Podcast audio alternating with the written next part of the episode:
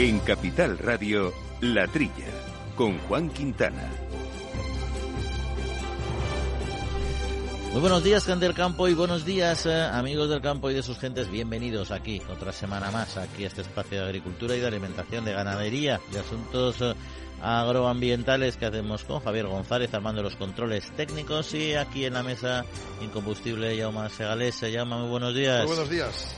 Un poco más combustible Jesús Moreno, que hoy nos ha fallado porque Bueno, tiene la garganta hecha polvo. Ya sabes Ah. tú que tienes estas cosas. Ahí está, lo que tiene, la mala vida, la mala vida. Pues nada, Jesús, si nos estás escuchando, recupérate, recupera la voz, que la echaremos, eh, la echaremos de menos. Eh, vamos a echar de menos, por cierto, Yoma, el debate este de la ley del bienestar animal y los perros de caza, que parece que ya se han puesto todos de acuerdo así en extremis hace unos días. Pues fíjate que la semana la llevaban entre esto y la ley del sí es sí los partidos de oposición y... No, no, de oposición no, los partidos realmente de gobierno que apoyan a- al gobierno de Sánchez, pero que en ese momento estaban a tiros con ellos, nunca sí, mejor dicho, ahí... pues dijeron que ellos no querían excluir. La última enmienda que puso el PSOE a la ley de caza, que se está tramitando ya desde esta semana, desde este jueves pasado al mediodía, pues era que no se excluían los perros de caza. Y el PSOE dijo que sí, además incluso por orden o, o por influencia del presidente Castilla-La Mancha, de Mancha. García Paja, que dijo que, que tiene muchos cazadores y tal. Total, es que Rabildu, Junts per Cat, la CUP y creo que incluso también eh, eh, el PNV apoyó, aunque con recelos, dijeron, bueno, esto tiene que salir adelante, y la que lo proponía, Ione Belarra, dijo, como queremos que salga adelante, venga, cedemos, aceptamos pulpo, y los perros de caza no van incluidos de momento. De momento, pero bueno, aún así la ley no, no satisface a una buena parte No. de- del No, sector. La mayoría de personas, de hecho, están abandonando, fíjate que están saliendo noticias de que están abandonándose animales exóticos en, jardines, en parques y jardines de varios sitios de España. Porque en cuanto entre la ley eso es una multa gordísima o cárcel. Sí, sí, y ya se abandonaban antes sin esta presión, Claro, imagínate. pues han aparecido algunas cotorras, alguna iguana, Sí, sí, sí. y, y sospechan que es por eso. Pues puede ser, puede ser. La verdad es que a poco que se haya seguido el tema, tener animales ahora eh, exóticos va a ser un tema Va a ser un peligro. Pero bueno, esto es solo un aperitivo de lo que tenemos por delante en el programa, porque hay otros muchos temas de actualidad y también los asuntos que vamos a tratar más a fondo con nuestros invitados, como es el seguro agrario, estos datos muy positivos de lo que es la contratación de seguro en 2022, más coberturas que ningún año, y lo charlaremos con Sergio de Andrés, que es el director de producción y comunicación eh, de Agroseguro. Y también un asunto, el que es el del sector lácteo, el que hablamos regularmente en este, en este programa y que ahora parece, bueno, pues que al menos parte de los ganaderos piensan que van a poder ser más libres a la hora de negociar sus contratos eh, lácteos, precisamente un poco por una cierta problemas dentro de la industria a la hora de adquirir la, la leche y entonces el abandono de las rutas tradicionales, ¿no? Bueno, nos lo va a contar José Antonio Turrado, que es el, el secretario de Asaja y León y de Asaja y Castilla y León. Bueno, estos y otros asuntos a partir de ahora y eso sí, nuestro correo electrónico, latrilla arroba capitalradio.es. Al mal tiempo, mala helada. El cambio climático lo ha cambiado todo y los riesgos son más y más imprevistos, como las lluvias, las heladas o el pedrisco. Por eso necesitas un buen seguro agrario que garantice tu tranquilidad. Y ahora es el momento de contratar tu seguro de uva de vino. Agroseguro. Trabaja sobre seguro.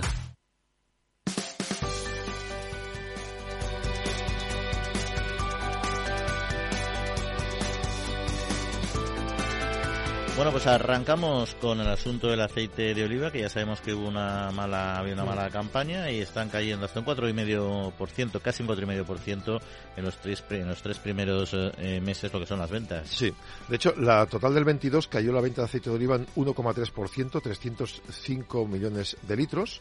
La caída es más acusada el inicio de la campaña actual, como tú bien dices, un 4,4% en estos tres primeros meses, según las cifras eh, que tiene la Asociación de Industriales, Envasadores y Refinadores.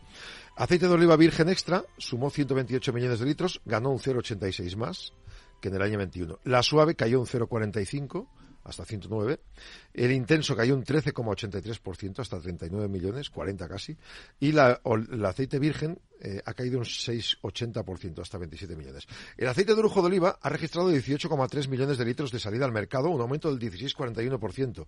Y es que cuando llegó la guerra de Ucrania, tanto girasol como oliva subió mucho y todos hemos visto como en los supermercados Mm. desaparecía el lujo de oliva que mucha gente utilizaba a veces para cocción y para freír y que muchos tiraron de él. Es decir, que eh, al final final el, aceite que utilizábamos más es el que se está vendiendo menos y se está tirando a producto un poco más barato.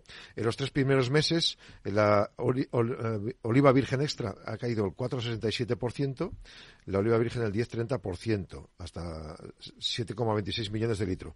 La del intenso se ha reducido al 23,87%, 8,5 millones, y la suave se ha mantenido a nivel similar a los tres primeros meses del año pasado, con 26 millones. Eh, las salidas al mercado del eje de aceite de lujo han sumado 4,5 millones, un 1,46 más. Hay que destacar también que solo en diciembre se puso en el mercado 46 millones de litros, de los que 19 son aceite de oliva de todas las categorías eh, y que 25 millones son aceites vegetales, de los cuales 20 son de girasol.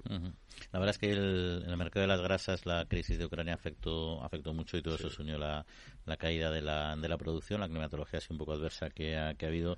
Y esta campaña, bueno, veremos lo que aguantan los stocks, tampoco va a ser demasiado en principio, hay abastecimiento, o sea, se supone que va a poderse abastecer el mercado, lo que pasa es que es un mercado también eh, eh, de futuro y al final, bueno, pues las eh, se cuenta mucho con las o sea, influye mucho en los precios también la, las expectativas y las previsiones y ahora no son buenas. Habrá que ver cómo va la campaña y cómo evoluciona, pero tal como ha empezado y y con lo que ya partíamos, pues el asunto no, no pinta bien para el mercado. En fin, los precios en, campo tienen que subir, pero también las producciones han sido bajas, con lo cual jugamos siempre con ese, con ese balance. A ese respecto, la producción a ser baja, eh, según decían algunos agricultores este, esta semana, les daba hasta un euro el kilo de, aceituna.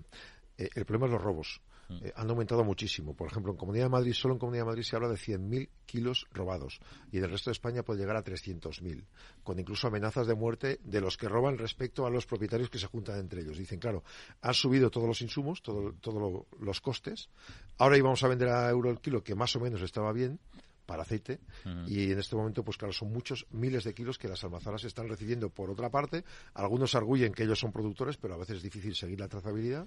Se mete en el mercado pero al final no la cobra la ese, ese, es el gran problema que tenemos. O sea está claro que en, el campo se produce ahora está como bien has explicado produciéndose en este sector con, porque claro es un tema muy atractivo para y hay especialistas en robar en el campo. Ellos roban en, roban en función de cómo van las campañas. Si sube el precio de la naranja roban naranja. Si sube el precio del aceite roban aceite.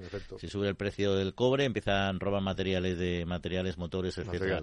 y, y, al final has tocado todo el punto clave. Es difícil, pero al final el, el, gran problema está en el comprador, porque la trazabilidad, en fin, los bodegueros, los, las almazaras en el caso del aceite, saben a quién compran normalmente. Cuando alguien cuando a ver puede haber alguno que ya te falsifique documentación tal y lo te sea un especialista y se engaña a cualquiera no pero en fin los proveedores habituales que tienen los compradores los bodegueros los saben quiénes son. Yo creo que ahí tienen que ser, tienen que defender un poco. Es verdad que, bueno, pues se lo venderán más, a lo mejor más barato de lo que se le iba a vender el otro productor y pues nada, pueden mirar para otro lado. No digo que lo hagan todos. ¿eh? No, no, no, seguramente son algunos casos concretos, pero ese es el problema, que, es el problema, que, se genera. Que era un año bueno de, facturación, pero... Oye, y otro problema importante, la viruela, un problema sanitario de nuestra cabaña ganadera, la viruela ovino, que parece que está pues muy extendida en Castilla-La Mancha. Hay 38.000, los estiman por ahora 38.000 animales muertos en, 25 en 25 focos. Y los expertos están sorprendidos. Esto arrancó en Granada eh, con un foco y luego dio el salto a Cuenca. Eh, desde este, esta semana, 6.000 explotaciones de ovino y caprino de toda Castilla-La Mancha tienen casi 3,5 millones de cabezas. No las han sacrificado, pero están inmovilizadas. ¿Cómo llegó? Esa es la gran pregunta que se hacen. Suponen que el origen más probable es un movimiento de ganado de otra zona y la inmovilización del ganado decretada esperan que, sirva para algo. Los expertos consultados están asombrados porque el primer eh, foco en Benamaurel, en Granada, se detectó el 19 de septiembre y luego se propagó por otras zonas eh, de ganado extensivo. los focos eh, por ejemplo, el primer foco de este tipo no aparecía en la cabaña española desde el año 1968. Mm, puede haber sido la mía más probable de entrada a España de algún movimiento desde un país afectado, porque este virus, dicen, resiste muy bien a la temperatura ambiente. Y el ministro de Agricultura, Luis Planas, ha afirmado pues, que espera que esas medidas que han dado todas las comunidades autónomas pues, eh, sirvan para erradicar esta enfermedad. El problema que tenemos es que es una enfermedad como todas las sanitarias, bueno, no como todas, es que esta es especialmente virulenta. Aquí el, impacto que tiene es, tremendo, se, se, reproduce muy rápidamente, entonces cuando detectas un foco igual ya se ha expandido, ¿no? Al final el daño que tú haces a unas explotaciones con tres millones y medio de cabezas ya inmovilizadas debido, a esta enfermedad, el daño económico que haces es brutal, porque los animales tienes que darle salida, tienes que que, que, que, trabajarlos, que ordeñarlos, que esquilarlos, que, llevarlos a sacrificio, que llevarlos. Y luego ya no te sirven. y, y, si los sacrificas, hombre, también te, da, te pagan un precio, pero tampoco le sacas la rentabilidad que esperabas. Dicen que eh, tiene una elevada mortalidad entre estos animales, pero que no se transmite ni al humano, ni a la leche, ni al queso que producen. Así que no, tampoco montemos una alarma para que la gente no se nos no, no, no, o sea, está claro. O sea, para nivel consumo humano, humano no... estamos en un programa agrario seguro que todos nuestros oyentes ya distinguen cuando hablamos Efectivamente, sí. Cuando, cuando hablamos de enfermedades de tipo sanitario que son muy muy relevantes para el sector, pero no son no son patologías eh, que se transmitan a, a, los humanos, ¿no? Y bueno, hay un asunto que siempre le interesa al agricultor, que son las indemnizaciones, porque al final es cierto que las hay, eh, no son grandes, al final nunca compensar las pérdidas, pero ayudan. Y bueno, se las gestionan las comunidades autónomas, eso sí que es verdad. Y aunque el ministerio al final es el que. Si paga la mitad, pero bueno, realmente habrá que sacrificar algunos de estos animales si es posible, claro. Bueno, pues si te parece, tenemos otros asuntos eh, que comentar, pero tenemos a, nuestro primer invitado que queremos hablar precisamente de, de, seguros agrarios, hablando de pérdidas en el campo. Y vamos a abordar ese tema, pero va a ser en unos instantes. Agrobank les ofrece este espacio.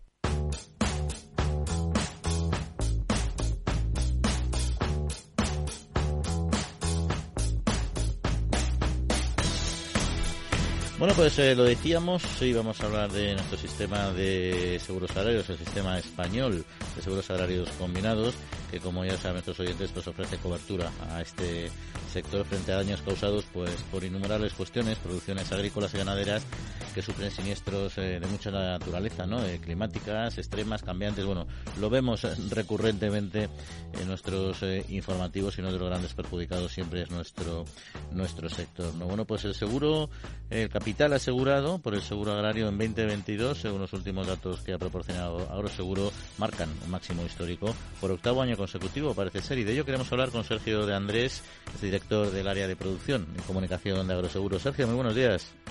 Buenos días, Juan. ¿Qué tal estamos? Bueno, ¿a qué se debe este, estos buenos eh, resultados, este buen dato de, del aumento del capital asegurado? Bueno, bueno o, malo, porque no sé si quiere decir que tenemos también eh, muchos, eh, muchos riesgos o muchos siniestros. Pues bueno, sin duda, como comentabas, es un signo inequívoco de la necesidad que tienen los agricultores y ganaderos de proteger sus explotaciones. El que llevemos ocho años consecutivos batiendo el récord de, capital asegurado es la traducción de, esa necesidad. Eh, bueno, yo creo que también, como hemos comentado en otras ocasiones, es un signo de, del sistema de seguros agrarios tan solvente y estable que tenemos en España y que, y que en algunas ocasiones pues recordamos porque bueno, siempre o sea hay veces en, en la que en la que pues eh, estamos tan metidos en el día a día que no tenemos una perspectiva global y no vemos el, las diferentes eh, eh, palancas que tiene el sistema de seguros agrarios y que es, y que es diferente. ¿Y cómo se ha comportado con carácter general el, el seguro en 2022? ¿Cuáles son las producciones que, pueden haber crecido más eh, en su aseguramiento, en capital asegurado, y las que se pueden estancar o no sé si incluso bajan algunas? Sí, bueno, pues como, como en todos los ámbitos de la vida, pues eh, siempre hay algo que, que puede bajar, pero a mí sí que me gustaría destacar que las principales producciones que tenemos en España, como puedan ser los herbáceos, los frutales o el viñedo o incluso los todos los seguros pecuarios, todos los seguros ganaderos, son las producciones que más han crecido este año. Y, bueno, los herbáceos han crecido por encima del 5%, la fruta o, la uva de vino por encima del 1%, los pecuarios incluso por encima del 10% y otras producciones menores, pero que también algunas de ellas están en auge, como pueden ser los frutos secos, pues están en cerca del 20%. Eh, bueno, al final la preocupación de los agricultores y ganaderos pasa más por el clima, el cambio climático, que, antes comentaba, los eventos meteorológicos que estamos sufriendo, pues hacen que, estas principales producciones eh, preocupen mucho a los, a los productores y por eso pues aseguren más sus explotaciones. En este sentido, la sequía, incendios, pedrisco, estos factores este año, ¿cómo han influido? ¿Peor que otros años, igual? Pues eh, estamos en el año 2022, mm, como decías antes, no sé si, si por desgracia para, para las aseguradoras, pero pues eh, creo que al final el, el que los agricultores reciban indemnizaciones es una buena noticia para ellos porque les permite continuar con, con su trabajo diario, con sus explotaciones. Ha sido el año de mayor indemnizaciones, de mayores indemnizaciones de la historia de los 42 años del sistema de seguros agrarios. Eh, los agricultores y ganaderos han percibido por encima de 769 millones de euros de indemnizaciones. Y, y, en relación a la pregunta que me hacías, pues este año hemos tenido de todo, todos los riesgos, las incidencias climáticas, eh, ha habido de todos los sentidos, pues desde la eh, famosa helada que tuvimos en el primer fin de semana del mes de abril, que ha sido el siniestro puntual más importante de toda la historia, hasta luego pues tuvimos sequías, incendios y por supuesto pedriscos, que siempre es el riesgo más recurrente todos los años, pues este año también también hemos tenido, o sea que, que ha habido en todos los riesgos hemos tenido volumen alto de indemnizaciones y por eso hace que, estemos ante el, año de mayores de mayor siniestralidad de la historia del seguro. Mm.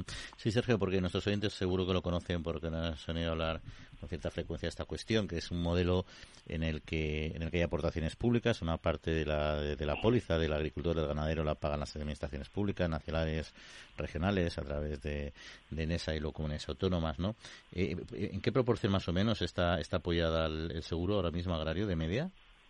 Pues la verdad es que ahora estamos en un escenario también en, que es otro de los factores que ayuda a, incentivar el aseguramiento. Estamos cerca del 50% de, de la prima que pagan, que deberían de pagar los agricultores, están subvencionadas por las administraciones. Mm, aproximadamente un 40% el Ministerio de Agricultura y otro 10% de media las diferentes comunidades autónomas. Todo ello, que también es una, una ventaja muy potente en, el sistema de seguros agrarios, es que se descuenta en el momento de la contratación, por lo tanto el agricultor o ganadero no tiene que, adelantar ese, ese importe y, y, bueno, y Agroseguro luego con las diferentes administraciones pues nos encargamos ya de, gestionar esas subvenciones. Y, una y otra y ya sobre esta cuestión, eh, ¿se tensiona mucho el, el modelo eh, español, que además es un modelo de referencia a nivel mundial, con este incremento continuado de lo que es el capital asegurado, etcétera? Porque al final yo entiendo que es un modelo que no hay concurrencia competitiva, es decir, hay un agricultor o un ganadero,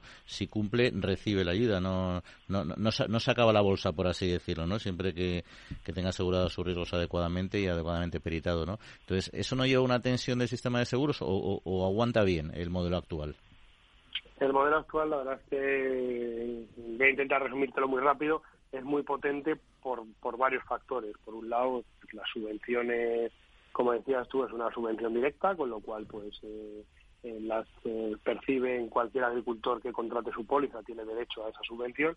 Y luego, por otro lado, en lo que es el riesgo, en el, en el soporte de la siniestralidad, está que las entidades coaseguradoras que forman parte de Agroseguro lo hacen en coaseguro. El coaseguro es que entre todas ellas, en el mayor o menor porcentaje que tengan en el accionariado, comparten el riesgo.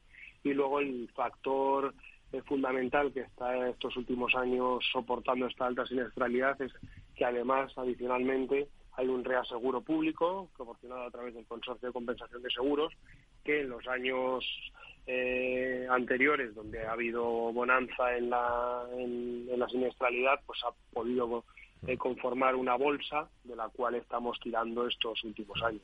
Este reaseguro además ha sido mejorado este este último pues este verano, se ha mejorado por parte del consorcio y, permite reasegurar eh, una parte mayor de las indemnizaciones, lo que da un poco más de solvencia a medio plazo del sistema.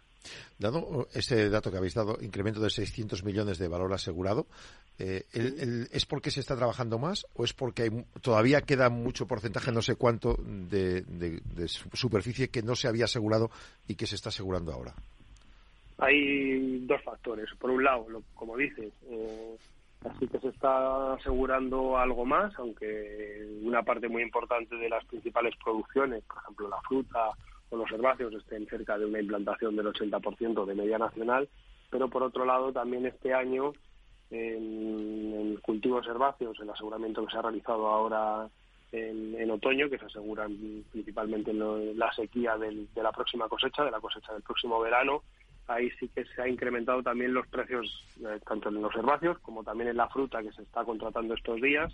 Justo ahora se está contratando la fruta que se cosechará eh, a lo largo de, este año se ha incrementado, como te decía, los precios de aseguramiento. Eso es lo que se traduce para los agricultores, es que luego las indemnizaciones que se, o las potenciales indemnizaciones que se puedan pagar se pagan a un precio superior, mucho más o algo más cercano o cercano al precio de mercado de las diferentes producciones. Eso, pues, al final es, una buena noticia.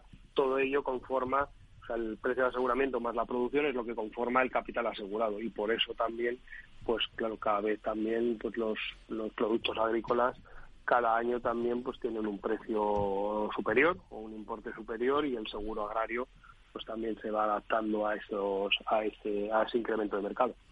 y estas estas últimas semanas Sergio ha habido un cierto revuelo por el tema de, del ajuste a las pólizas em, de frutales. ¿eh? ¿Se ha podido aclarar ya la situación?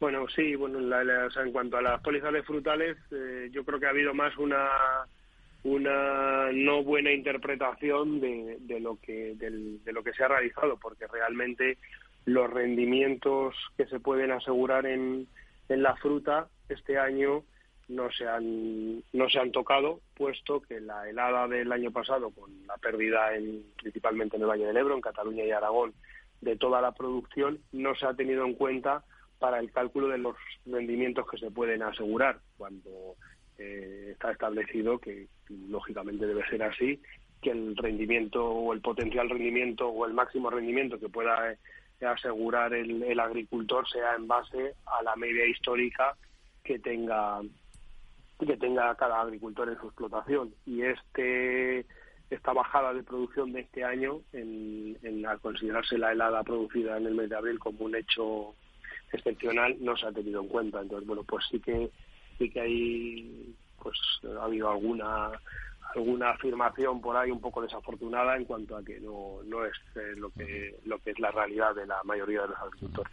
Oye, ya para terminar, ya sabes que cuando hablamos contigo a veces te uso como de bola de cristal, sobre todo el mundo del seguro agrario en cuanto a la, a la evolución del clima, porque es verdad que con un sector como el vuestro, tantas décadas implantado, tenéis una información en, en base a los resultados que tenéis de, de, vuestro mercado y de vuestros seguros, de cómo evoluciona realmente la climatología en nuestro país. Eh, desde vuestra perspectiva y vuestro conocimiento de, de todas estas eh, incidencias y cambios climatológicos o que están produciendo y meteorológicos, eh, ¿qué está pasando? ¿Se está produciendo un cambio realmente significativo desde que seguro tiene datos registrados? que pueda preocupar al propio sector agrario, además de la sociedad en su conjunto? Sí, nosotros ya nos gusta hablar de casi de nueva realidad climática y digo esto porque sí que hemos o venimos observando un cambio de tendencia desde el año 2017 ahí sí que hemos visto un cambio de tendencia en el clima. O sea, antes podría haber podría haber hechos puntuales o riesgos de los que hablábamos antes, pues recordamos en el seguro agrario recordamos la sequía del año 2012 o, alguna helada que ha habido incluso en el siglo pasado eh, muy potente, pero sí que lo que vemos, vamos viendo en los últimos años, como te decía, desde el 2017 vemos un, cambio de tendencia climático, es que ocurren eh, eventos mucho más variados, o sea, de varios riesgos, pues como te decía, desde el 2022 pues hemos tenido sequía, helada, pedriscos, incendios, eh, viento, de todos los riesgos, y, y eso es eso sí que está ocurriendo más en estos seis últimos años. Entonces bueno pues sí que sí que está claro que desde nuestro punto de vista que el clima o desde el punto de vista del seguro agrario está sufriendo el cambio climático que, todos hablamos bueno, pues, ¿qué le vamos a hacer? Lo gestionaremos pues como, como podamos y, bueno, al menos para el agro está el seguro agrario, que es una herramienta imprescindible. Sergio, pues muchas gracias, como siempre, por hacernos, acercarnos la realidad de este, de este sector y un saludo. Vale, muchas gracias Juan. Un saludo, buenos días. Agrobank les ha ofrecido este espacio.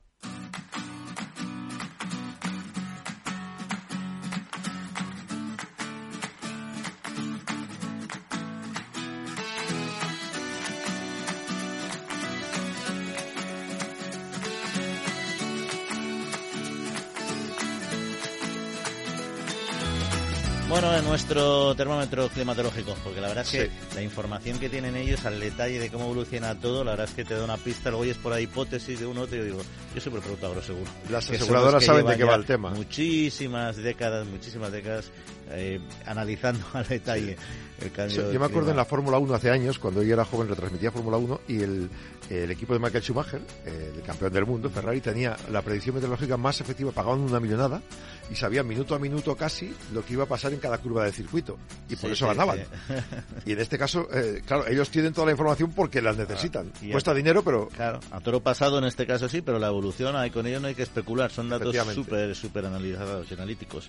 Oye, vamos a continuar con algunos temas de actualidad, Yauma. Y mira, los, eh, hablando de la crisis que vivimos, el país en su conjunto, etcétera, pero hay sectores que, bueno, que aumentan los salarios de una forma sustancial, en concreto de la industria cárnica, ¿no? Casi un, el 9% en el 2023 en planteado. Sí, sí, han firmado este convenio interconfederal para 23 con algunos anexos, 8,95%.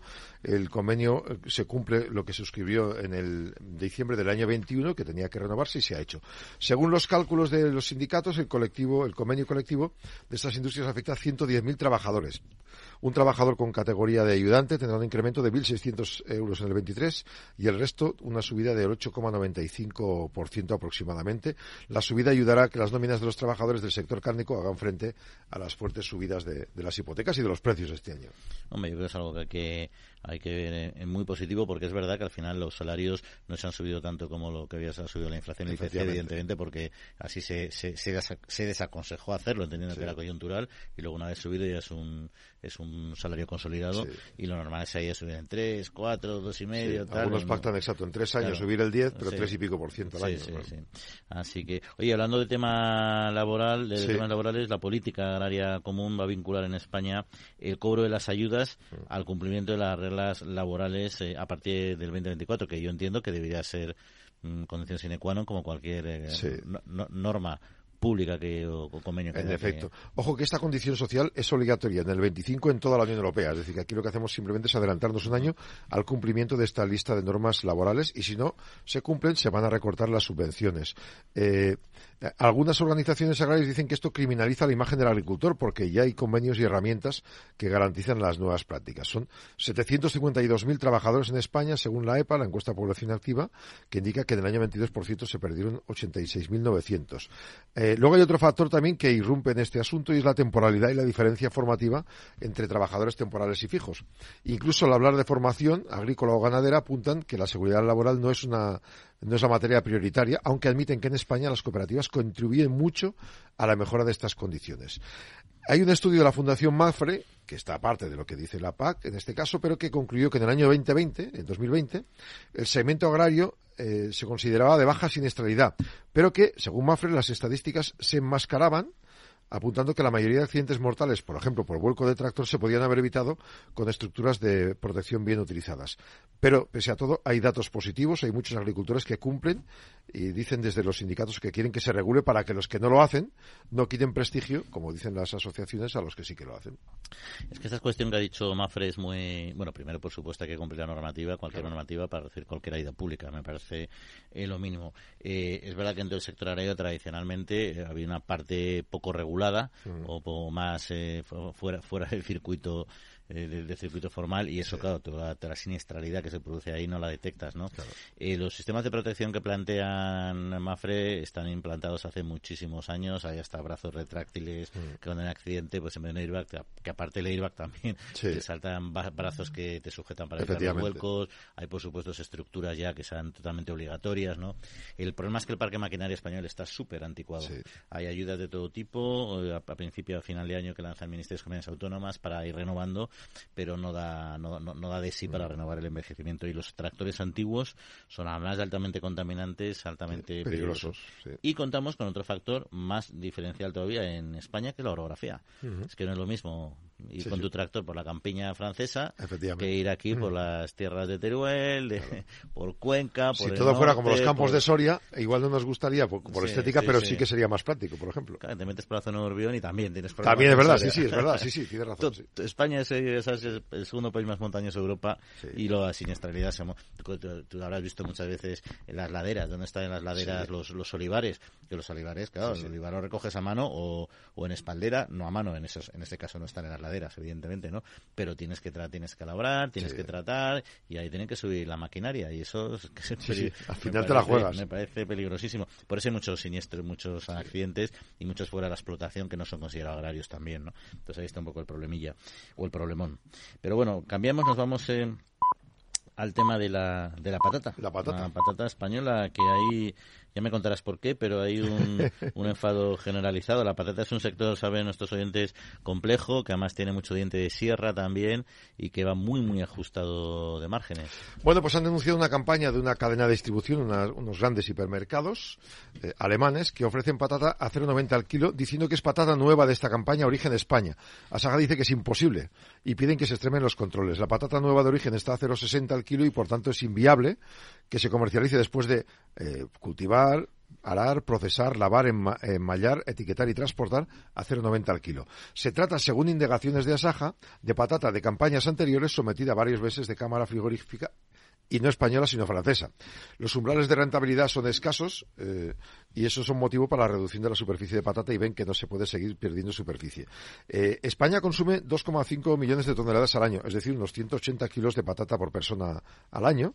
Eh, 1,2 millones de estos, o sea, casi la mitad se producen en nuestro país y el resto se importa, sobre todo desde Francia. Los umbrales de rentabilidad denuncia Saja que son escasos y ese motivo hace que se reduzca la superficie de patata y estamos en un bucle. Al reducirse se produce menos, hay que subir el precio y, por tanto, muchos grandes eh, supermercados lo compran fuera.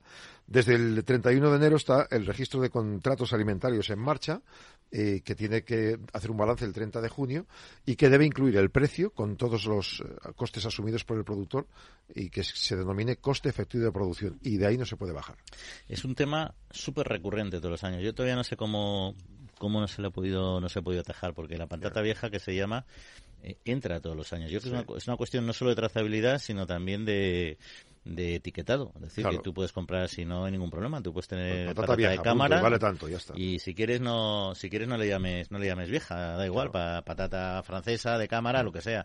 A lo mejor vieja queda un poco peyorativo, aunque lo es, porque una Sí, de un claro. año ya pasa a ser vieja. Pero oye, si está bien conservada, pero lo que tiene que saber simplemente el Llámale añeja, patata añeja, por Claro, ejemplo. y pa- y origen Pero en la etiqueta no puede ser. Es que esto es engaño. Una cosa es que no lo ponga, Mm. que ya es grave. Otra cosa es que ponga lo contrario, que es patata española sin serlo y que es nueva sin serlo.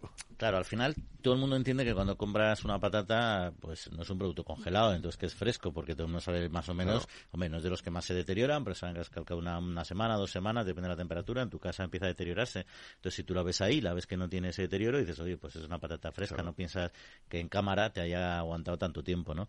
Y la clave es eh, informar, informar de ello. Claro. Eso lo de siempre, Es que el informar, consumidor no va a informar, muchos consumidores no van a saber eso, entonces les es, estás mintiendo. y así el consumidor que quiere la patata francesa de cámara más barata, oye, fenomenal. Me parece una decisión fabulosa y además incluso hasta organolépticamente igual no- hasta no nota la diferencia. Eso va en cada cual.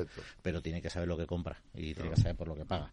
Pero bueno, esa es otra cuestión. Y si te parece vamos a hablar de otra cuestión que es el sector de frutas eh, y hortalizas que teníamos ahí pendiente ver cómo encaraba el año porque la verdad es que tiene preocupaciones importantes. Ya hemos hablado mucho en este programa de, cómo está bajando el consumo, curiosamente, bueno, no curiosamente, No. es una cuestión eh, económica y, en fin, con los costes, los precios, eh, los costes como todo ese- todos los sectores muy elevados y luego también ahora con el problema del agua. Ahora vuelve a caer Claro. agua, pero el- la, la sequía está ahí siempre latente y lo que cae de golpe, como luego deje de llover, filtra y, y, es- y filtra y por escorrentía Se- se, va se también va. como cualquiera. Añádele a esto el paulatino tras- eh, recorte del, del trasvase del agua levante que comentamos la semana pasada y el impuesto al plástico y esto pues es un cóctel que no gusta nada. Hay preocupación por la sequía, por la falta de dotaciones. Por ejemplo, eh, tomate y pimiento en Sevilla, aguacate en Málaga, las floraciones adelantadas de almendros y melocotoneros en Murcia y Almería. Todo esto puede dar al traste con una parte muy importante de estas producciones si además se producen más tarde heladas. Los últimos datos del Ministerio explican que los hogares han recortado este año un 12% la compra de fruta, un 14% la de hortalizas. Las exportaciones también se, han reducido un 5,5% y las importaciones han aumentado el 20,5%. O sea, justo lo contrario. Se está importando un 20% más, se vende el 5,5% menos fuera y en España se compra entre el 12 y el 14% menos.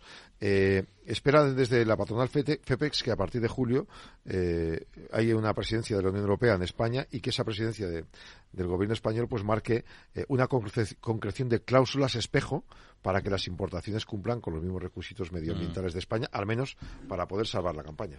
Sí, hay dos cosas. La bajada de las exportaciones, eh, la crisis eh, de consumo no se ha producido en España, la crisis económica es a nivel global y entonces también en otros países los consumos los productos en fresco que son más caros, sobre todo cuando son exportados a distancias más largas, pues se ha reducido el consumo, ¿no? Eh, las importaciones, pues hay muchos motivos. Eh, evidentemente, Puede ser Marruecos no es porque consumamos más de otros productos, sino porque hay acuerdos con otros países, como cítricos en Sudamérica, etcétera, que tienen unas ventajas mm. preferenciales, también Turquía, Marruecos, y que van entrando en el mercado. Y en algunos casos, como bien dices, no se controlan adecuadamente, ¿no? Y luego también, oye, que tenemos una población que la, diversidad de productos que consumimos hortofrutícolas cada vez es más amplia, en paralelo a una diversidad poblacional muy elevada, ¿no? Entonces, hay muchos productos que no se producen en España y también hay que importarlos y cada vez entra más en el mercado, cada vez se consumen más, gustan más y se van consiguiendo. Es decir, que ahí es un tema, pero sobre todo la clave es la reducción del consumo. Y ahí se han hecho muchas campañas para compensar la subida de precio, pero oye, la gente está apretada y lógicamente mira mira mira el bolsillo. Esperemos que esto cambie porque no podemos renunciar a nuestro consumo de frutas y hortalizas, que es clave para nuestra longevidad, entre otras cuestiones. No, está, está clarísimo que lo necesitamos.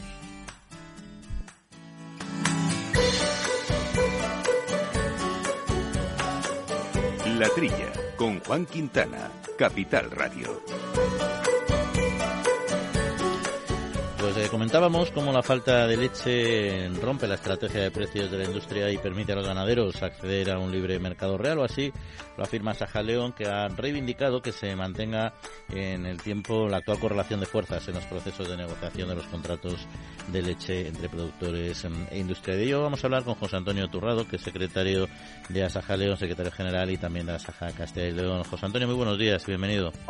Hola, muy buenos días, muchas gracias. Bueno, ¿es, la primera vez eh, eh, que empieza a funcionar este libre mercado lácteo? ¿No, no, no, no existía? ¿Qué pasaba antes? Bueno, no existía. Yo creo que todas las organizaciones del sector llevamos muchos años denunciando que el ganadero no podía elegir a su cliente, a su empresa compradora de leche, porque las industrias repartían las rutas de recogida. Entonces, si yo solo tengo la posibilidad de venderle a un comprador, difícilmente puedo negociar. En definitiva, no existía un libre mercado. Y en este momento mm, creemos que sí existe. Y esa es la diferencia que nosotros hemos querido poner de manifiesto recientemente, que en este momento, por esa falta de leche que tienen las industrias no se están respetando entre ellas incluso industrias fuertes que se tratan de igual a igual, pues están rompiendo esos, esos acuerdos tácitos y el ganadero pues puede elegir libremente a qué industria entregarle la leche. Que por cierto, tampoco es que haya un gran interés en cambiar de industria si el precio que te pagan es el razonable. Eh, hay interés de cambiar cuando al que le estás entregando pues no te está tratando en materia de precios como te debe de tratar. ¿Y cuánto tiempo prevén que va a durar esta situación? A ustedes les puede beneficiar si están así meses o años, ¿no? Mm, bueno, efectivamente, al ganadero le viene mejor producir menos y producir a un precio razonable que saturar a la industria de leche y que nos baje el precio y empecemos a producir a pérdidas como llevamos produciendo eh, muchos años, no digo muchos meses, digo muchos años. Yo creo que el sector lácteo, como todos los sectores agrícolas y ganaderos de este país, tiene que tener unos márgenes, los tiene que tener el sector productor, los tiene que tener la industria y los tiene que tener la gran distribución. Y lo que hace falta es que nosotros, que somos la parte más débil, el primer eslabón de la cadena, pues podamos defender nuestro margen. Si es así, bueno, nosotros tampoco tenemos un gran interés en que los precios estén muy altos. Queremos defender un margen, ¿vale? Y en este momento, bueno, pues afortunadamente se puede vivir de la producción de leche en España y en concreto, pues se puede vivir aquí en Castilla y León. Es decir, digamos que está esto en un cierto equilibrio que nosotros queremos, pues efectivamente, que dure mucho tiempo.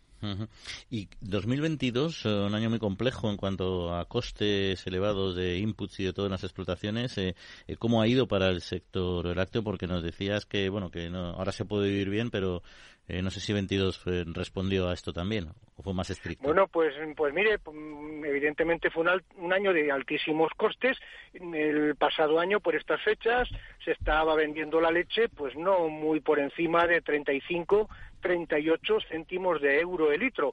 Fue subiendo de forma muy pausada hasta el cuarto trimestre del año. Y fue eh, para la leche entregada a partir del 1 de octubre del pasado año, es decir, el cuarto trimestre, cuando repuntó de forma importante y se hicieron contratos en torno a 59, 60 céntimos de euro el litro, que es como está en este primer eh, trimestre del año 2023. Por lo tanto, la mayoría del año 2022 pues tuvimos eh, costes altos, precios muy bajos y eso ha llevado pues a una reducción de la producción de leche, que hay que atenerse pues a los datos oficiales que presente próximamente el FEGA, pero estaremos hablando sin ninguna duda de una caída eh, de, la producción, pues porque los ganaderos en esa situación no se animan a producir, reducen el número de animales en la estación, otras explotaciones cierran, se alimenta peor y consecuencia de todo ello se produce menos leche. ¿Ha caído un, muy alto porcentaje de explotaciones o de número de cabezas?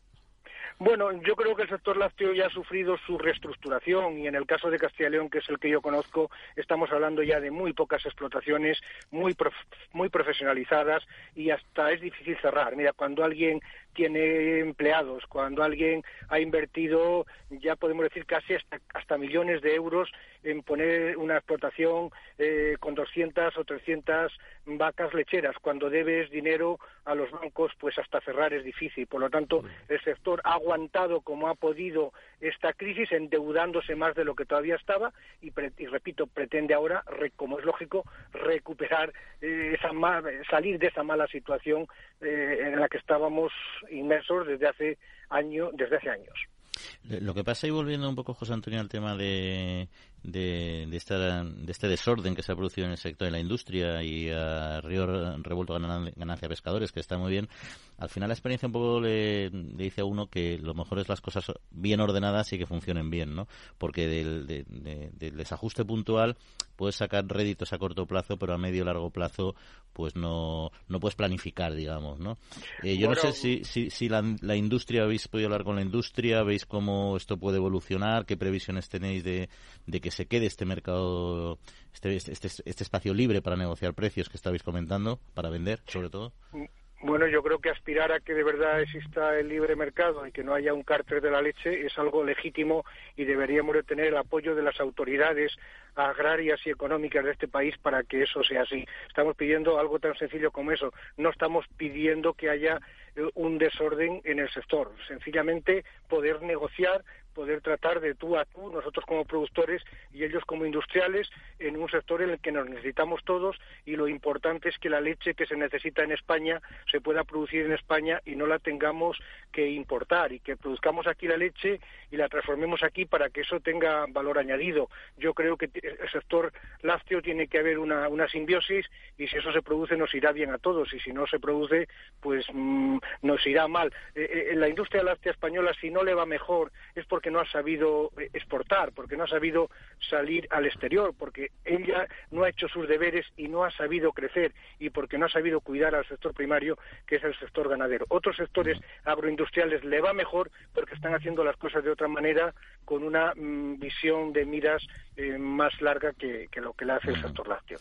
José Antonio Turrado, pues muchas gracias por acompañarnos y que consigan ahí que se sostenga una situación que al menos es positiva ahora y eso nos alegra, nos alegra mucho. Un saludo, un abrazo. muchas gracias por sus deseos. Un saludo.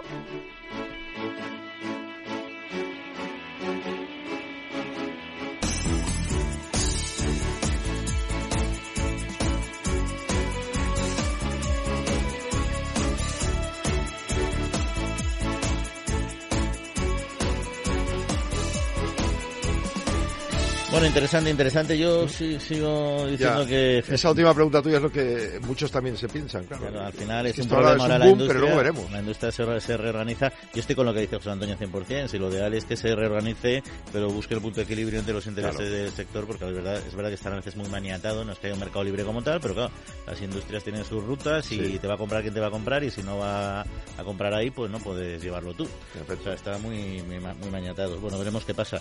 Eh, vamos a hablar de si te parece de una startups, de una, de una startup, no solo una, quitemos el plural, que se dedica a salvar frutas y verduras ecológicas y que llega a Madrid y ha recordado siete milloncejos, que no está mal, que se llama Benebono. Yo no la conocía, no sé tú, pero... A ver, yo, es que había oído hablar de esta startup, pero no, no sabía que, cuyo trabajo, y más que había hecho una segunda ronda de recaudación, 7 millones de euros.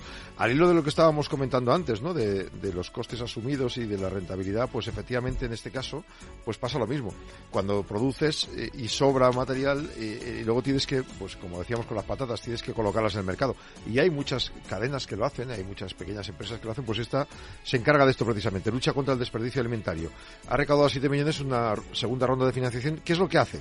Comercializa un producto 100% ecológico cultivado en España, en este caso agricultores madrileños, dan salida a las frutas y verduras que serían rechazadas por el canal de distribución. O sea, el tomate feo eh, la pieza que sobre las piezas que, quedan todavía unos días, ellos consiguen que se vuelva a meter en el mercado a través de otro tipo de tiendas y de locales. Hay 20 productores locales en su red de colaboraciones, 16.000 personas interesadas en estos productos y que se está llevando a cabo ya y que está funcionando. A mí me parece genial. Cualquier iniciativa, cualquier startup que busque, explore nuevas formas de de poner en valor los productos. Estos productos tienen valor, evidentemente, pues ahí está, tecnología para el campo, innovación, que siempre viene bien. Y no se tira comida. Y no se tira y la gente que tiene menos dinero puede comprarla. me parece el, círculo perfecto. Pero hoy, por cierto, el círculo perfecto nos lo siempre siempre nos lo dibuja nuestro amigo y querido compañero Pablo Madero con esos periplos que hace por nuestros pueblos recopilando y recogiendo las opiniones de, distintas personas y distintas realidades. Y hoy nos va a contar una muy interesante porque se va a centrar en, sobre todo en esas personas que han abandonado, han, abandonado su trabajo, posiciones muy lucrativas en grandes eh, puestos para reencontrarse, pues mira, antes hablábamos de la patata. Creo que por aquí vienen los tiros. Pablo, muy buenos días. Hola, ¿qué tal? Muy buenos días desde la España medio llena con una nueva historia que nos va a trasladar al medio rural de nuestro país, en este caso para profundizar en temas relacionados con la agricultura. Hoy os voy a contar la historia de Óscar, que procede de Pinar Negrillo en la provincia de Segovia. Él trabajaba en Alcobendas, en un laboratorio, y decidió coger una excedencia para volver al pueblo y tomar el relevo de la explotación familiar que estaba dedicada al cultivo de patata. Los comienzos no fueron fáciles. Al principio iba y venía constantemente y tenía la sensación de estar en los dos sitios y a veces en ninguno de ellos. Con el tiempo la familia tomó la decisión de trasladarse al completo al pueblo. También su mujer, Gema, que trabajaba en una multinacional, cogió su excedencia y empezó a aplicar sus conocimientos para dar un nuevo enfoque al negocio al tiempo que Oscar profundizaba en nuevas formas de cultivo y en mejorar la calidad de la patata. Desde luego no ha sido un camino fácil, especialmente para ella, que procedía de Madrid y llegó directamente al medio rural. Pero hoy, varios años después, se han dado cuenta de que pese a las dificultades, eh, su familia es más feliz, han crecido personal y profesionalmente y han conseguido su propósito. Hemos hablado con Oscar y hoy aquí en la trilla nos ha contado su historia. Oscar Tardón, ¿qué tal? ¿Cómo estás? Hola, muy buenas, muy bien. Vamos a remontarnos a tus bisabuelos. Eh, para empezar a hablar de, las patatas y para empezar a hablar de las tierras hay que remontarse a orígenes familiares y en este caso a varias generaciones. Correcto, porque el, el, tema de la agricultura viene desde antaño, desde mucho tiempo atrás, antes de mis padres, de mis abuelos y mis bisabuelos, e incluso anteriormente seguramente. Eh, en este caso empiezan a trabajar en el ámbito de la agricultura. Tú creces, entiendo, en, las tierras y viendo a tu familia dedicarse, pues eso, eh, al mundo del, campo. Mm, así es. Yo he crecido y, me, he evolucionado en el mundo de la agricultura y afortunadamente continúo en ese mundo. Eh, sin embargo, Óscar, llega un momento en el que tú eh, dejas tu pueblo, que es Negrillo, que está en la provincia de Segovia, que es donde eh, tu familia tenía estas tierras, y te vas, ¿no? Te vas, te vas a Madrid. Sí, porque el cuerpo me pedía eh, cambiar, cambiar un poquito por ver un poco, obviamente, ver otra, eh, otras cosas, ver otra forma de vida, ver otra, eh, no lo sé, intentar evolucionar de alguna manera que, que, que me hiciera crecer y que me hiciera desarrollarme mejor. Está claro que en el mundo de la agricultura y la ganadería y en los pueblos, pues la situación no es fácil, no es una situación cómoda en la cual pues eh, tú te puedas desarrollar rápidamente. Por eso de ahí el hecho de querer buscar o, optar por otros caminos, que luego al final me han derivado eh, en, el regreso y en la vuelta, en este caso a Pinar Negrillo, a trabajar de agricultor y cultivando patatas. En concreto, eh, Oscar, antes de volver, eh, ¿tú qué hacías en, en Madrid? Pues eh, yo en Madrid estudié eh, química, me eh, hice un ciclo formativo de técnico de laboratorio en el cual desarrollaba pues trabajos para, para trabajar en laboratorios químicos. Pero yo eh, a lo largo del tiempo de estar viviendo allí en Madrid notaba como el gusanillo de que algo no iba, no estaba cómodo, ¿vale? Entonces no estaba cómodo allí en Madrid, no estaba cómodo con la situación laboral con la que yo tenía eh, y, decidí dar un poco, cambiar un poco la situación. Seguía en Madrid y lo que hice fue estudiar eh, otras carreras universitarias. Eh, en este caso fue Ingeniería Técnica Industrial y luego di el cambio y me metí a estudiar Administración y Dirección de Empresas. Eso es lo que estaba haciendo yo y desarrollando en Madrid, que aprovechando esa, ese tiempo en el cual estaba yo allí, pues eh, dada la facilidad de poder de trasladarte y aprovechar para, mejorar, para tener más conocimiento, pues todo eso me sirvió de gran ayuda para, eh, en este caso, cuando tomé la decisión de volverme a, a Pinar Negrillo, eh, claro, yo tampoco sabía muy bien por qué estudiaba eso, pero fue como algo como que me llamaba, me gustaba y al final, pues mira, todo ese conocimiento que yo he ido adquiriendo lo he aplicado en la, en, la, en, trabajo, en la empresa, en lo que estoy desarrollando ahora mismo. Al final habéis desarrollado unas capacidades, habéis desarrollado unos conocimientos que después habéis volcado en vuestro propio proyecto porque eh, habéis continuado el legado familiar, habéis tomado el relevo de, la explotación eh, agrícola, pero lo habéis hecho implementando cambios, mejoras que han hecho eh, que vuestras patatas eh, vayan un paso más allá, ¿no? querer obtener unos resultados diferentes aplicando las mismas técnicas y las mismas cosas que se han hecho toda la vida, pues obviamente no vas a obtener. O sea, para conseguir algo distinto tienes que hacer algo diferente, ¿vale? Entonces, nosotros, gracias al conocimiento que hemos ido adquiriendo durante nuestros años de trabajo y con las formaciones que hemos ido eh, teniendo cuando estábamos en nuestra etapa de Madrid y que continuamos. ¿eh? Esto no es, esto, el tema de la formación y formarse y aprender es un trabajo continuo, constante y de todos los días. Pues gracias a ese conocimiento que estamos adquiriendo, eh, estamos implantando una serie de, de técnicas nuevas, estamos haciendo una serie de mejoras en la empresa que nos están dando muy buenos resultados y, nos están dando un producto, en este caso, no solo patatas, porque, bueno, sí, nuestro cultivo principal son la producción y el cultivo de patatas, pero también en el tema de cereales, de girasol, de colza, de una serie de cultivos que lo que nos ayudan es a mejorar el terreno en el que nosotros estamos desarrollando nuestro negocio. Y, y eso se adquiere pues con nuevos conocimientos, nuevas ideas, aplicando nuevas técnicas y eso es lo que nos está haciendo un poco, por decirlo de alguna manera, diferenciarnos de, de lo común o de lo habitual. Uh -huh. Vuestras patatas se llaman patatas tarsa, eh, para que la gente las uh -huh. conozca, les ponga nombre, las busque, pueda identificarlas, pero me gustaría que nos explicaras eh, cómo eh, todas estas cosas que, que, me acabas de contar se materializan en el día a día. Es decir, eh, ¿qué pasa con esas patatas que tienen una peculiaridad? Yo las he probado, que es que saben verdaderamente a patata. Fíjate, hice una tortilla de patata con vuestras patatas y me preguntaron, uh -huh. ¿qué le has echado a la, a la, tortilla? Y dije, pues patatas que, que están buenas y saben de verdad a patata. Fíjate cómo lo notaron.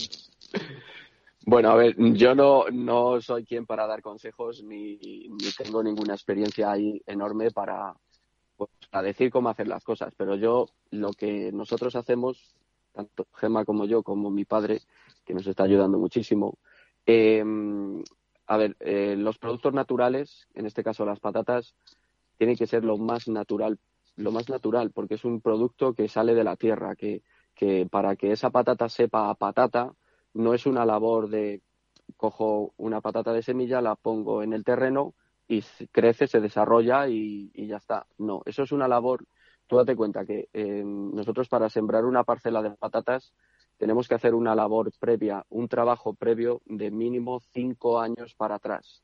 Es decir, cuidar el terreno, mejorar el, suelo sobre el que se sobre el que se cultiva la patata, eh, hacer una serie de labores que ayuden a que el suelo se regenere, que el suelo, que en muchas ocasiones está degradado y está muerto, porque es un suelo que se ha labrado muchísimo, se ha movido muchísimo y eso al fin y al cabo genera mucha erosión y mucha degradación en el suelo, nosotros estamos cambiando y, volviendo un poco a un poco a los orígenes, fíjate, de mis abuelos, de bisabuelos y demás, en los cuales no había unas técnicas tan agresivas como hay ahora en el mundo de la agricultura. Y gracias a esa labor que hacemos previa, eh, no solamente en las parcelas donde se van a sembrar patatas, sino en aquellas parcelas donde se van a sembrar cereales, girasoles, etcétera, eh, nosotros realizamos un trabajo eh, para mejorar la salud del suelo, para mejorar todo el tema de materia orgánica y que eso dé como resultado unos productos más naturales, más sanos, más ricos en, vitaminas, en proteínas, en minerales y que realmente una patata sepa a patata. O sea, no es que sea una labor de magia, sino que es una labor, como te he comentado, que esto lleva años de, cuidado, de ser eh, lo más coherente con el, con el suelo con el que trabajamos. O sea que esto es, esto es un trabajo constante diario, pero con, con tiempo, con tiempo, porque el suelo es un ser vivo y el suelo no se, eh, no se, digamos, no se arregla, no se mejora en una campaña. Necesitas bastantes más. Oscar, parte de vuestra producción va a, mayoristas, otra parte eh, va a algunos de los restaurantes más importantes de Segovia, incluido, por ejemplo, el conocido restaurante José María, eh, pero también estáis haciendo venta online, todavía arrancando, venta directa, podéis eh, vendérselo a cualquier persona que nos esté escuchando, así que me gustaría que nos contases qué tiene que hacer una persona que escuche este podcast y diga, mm, me habéis convencido, quiero probar esas patatas que saben a patata. Pues es muy fácil. Esto es, tenemos una página web que se llama patatastarsa.com y ahí tenemos nuestra tienda online en la que tenemos diferentes formatos para enviar a cualquier parte de la península eh, y enviar un producto, como en este caso la patata, que sabe a patata y hacerte un buen un buen plato de patata guisada, una buena tortilla o unas patatas fritas con, con sabor a patatas. Oscar, pues enhorabuena por haberte atrevido a dar el paso, por todo este conocimiento adquirido durante los años, por tomar el relevo de la explotación familiar y por desarrollar tu proyecto y el de tus hijos en el medio rural segoviano. Gracias por habernos atendido. Muchas gracias a ti. Y nada, pues encantado de, hablar contigo, Pablo. Otro día profundizaremos un poquito más en una parte de la conversación que hemos tenido con Oscar respecto a las posibilidades de todas estas nuevas formas de trabajo en la agricultura. Así que nos emplazamos a una nueva conversación con él dentro de unas semanas para seguir abordando esta cuestión. Eh, que tengáis muy buen fin de semana, compañeros, y disfrutéis de vuestro tiempo libre. Hasta la semana que viene. Adiós. Muchas gracias, Pablo, como siempre hasta la semana que viene. La verdad, admirable ¿eh? las pues decisiones y lo que hacen estas personas de dejarlo todo para empezar con otro todo, incluso mucho mejor, ¿no? Pero no es nada fácil tomar esa decisión. Como no es nada fácil conseguir, Jauma, que nuestras abejas, que sabemos que tienen una mortandad elevadísima, se solucione este problema. Y se han hecho avances interesantes en lo que es la ciencia sanitaria. Estados Unidos ha otorgado una licencia por primera vez hace unas semanas para eh, frenar una bacteria que se llama Paeñabacillus y que provoca la loque americana, una enfermedad que, bueno, acecha al 80% de las colmenas del mundo. Según los expertos, esta bacteria puede ir incluso en las larvas que eliminan las propias abejas y luego quedan manchadas por ella y cuando dan, eh, alimentan a sus larvas vivas, pues ahí es cuando se pueden contagiar. Eh, hay que decir que lo que hace esta vacuna no es eh, erradicar la enfermedad, pero sí frenar que crezca es un tipo de bacteria ambiental que no necesita contagiar a las abejas para sobrevivir. La vacuna protege a los polinizadores, pues para precisamente que no tengan esa enfermedad mortal, que puedan sobrevivir. Y de esta manera dicen que, por ejemplo, se está hablando de un valor económico mundial de 200.000 millones de euros, el 10% de la producción agrícola mundial, que se puede llegar a salvar gracias a esta vacuna, que ha empezado en Estados Unidos y que esperemos que llegue a otros sitios. Sí, la verdad es que está, está genial. Hay que recordar que además las abejas son la clave la polinización representan el 10% de la producción agrícola mundial o, o implican el 10% de la producción agrícola mundial, que es una barbaridad, con lo cual tiene un valor, un valor, un valor enorme. En fin, buena noticia, eh, no tan buena que se nos acaba el tiempo, así que nos tenemos que, que despedir. Yoma, pasen una buena semanita. Exactamente, feliz día a todos. Y también a Javier González, armando los controles técnicos, y a todos ustedes que pasen buena semana, que descansen y en siete días volvemos a estar con ustedes. Cuídense.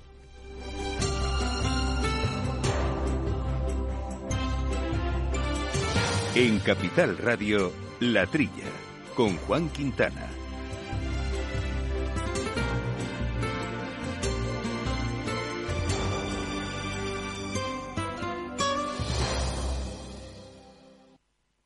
Capital Radio, la genuina radio económica.